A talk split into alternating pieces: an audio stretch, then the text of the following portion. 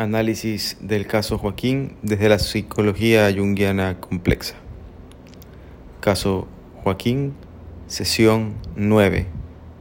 Distracciones peligrosas. Narración del paciente. Cuando salí de casa era apenas un niño. Mis amigos representaban todo para mí. Fueron ellos que me ayudaron en esta etapa de jugar a ser grande y ser libre. Durante un par de años me desenvolví en el negocio de ventas de productos. Sabía que eran robados. Ellos me decían que vendiera drogas, como marihuana, cocaína, para dar mayor ingreso, pero yo me resistía a aquello. Quizás recordaba la censura de Leonor con respecto a las drogas.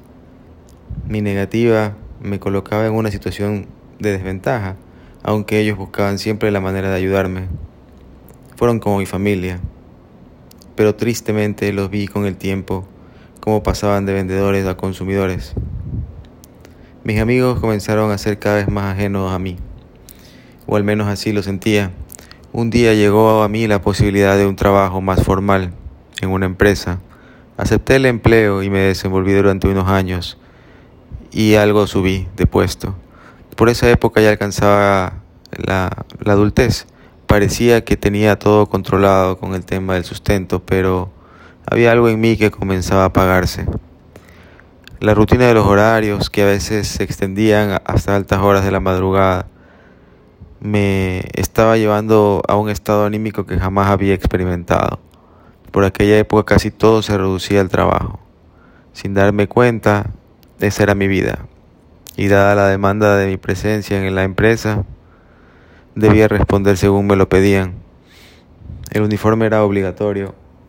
Poco a poco se convirtió para mí en un símbolo de igualdades.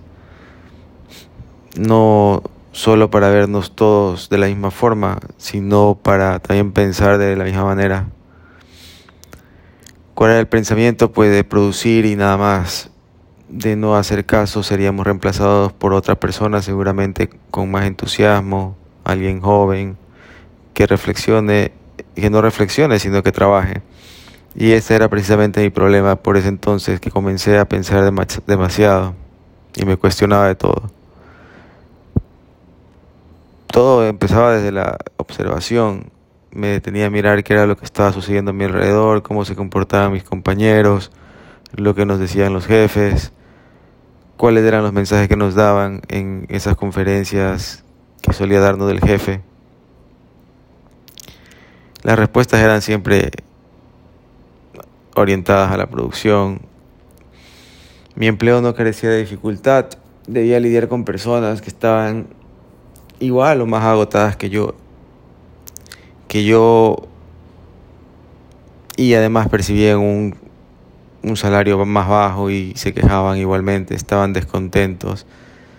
Yo sentía que trabajaban solo por la necesidad del dinero al principio yo creí que debía haber algo que fuera peor, pero luego me sorprendí de que todo era lo mismo. En realidad no, no habían personas que estaban contentas, había desmotivación en cualquier puesto. Se despertó en mí una fuerte curiosidad que me llevaba a conversar con los demás empleados de diferentes cargos y cuando tenía la posibilidad de hacerlo les preguntaba cómo se sentían los espacios de mi tiempo libre, entonces los comencé a dedicar para hablar con estas personas y entender que en el fondo ellas detestaban estar ahí igual que yo. Y luego yo me preguntaba sobre mí, sobre mi trabajo, qué significaba para mí estar en ese lugar transformado desde hace tanto tiempo ya en mi vida, en el centro. Pronto entendí que yo también odiaba estar ahí y siempre lo odié pero jamás quise aceptarlo. Por más importante, siempre más importante fue para mí el poder tener el dinero y poder pagar las necesidades. Además, desde joven tenía esta idea de producir y, trabajar como lo hacía mi padre en, su, en la familia. Después comencé a preguntarme por qué había subido en esa empresa y comencé a, a pensar que quizás era porque yo en realidad estaba motivado a ayudar a mis compañeros, quería que hagan lo mejor posible y estaba atento a las palabras del jefe por la, época en la que entré. Entendía poco sobre lo que sucedía con otros compañeros que estaban más tiempo que yo y se los veía desmotivados, cansados. Ellos le hacían las cosas como repetidas a un nivel muy básico para ser aprobados y llevaban haciéndolo así durante mucho tiempo.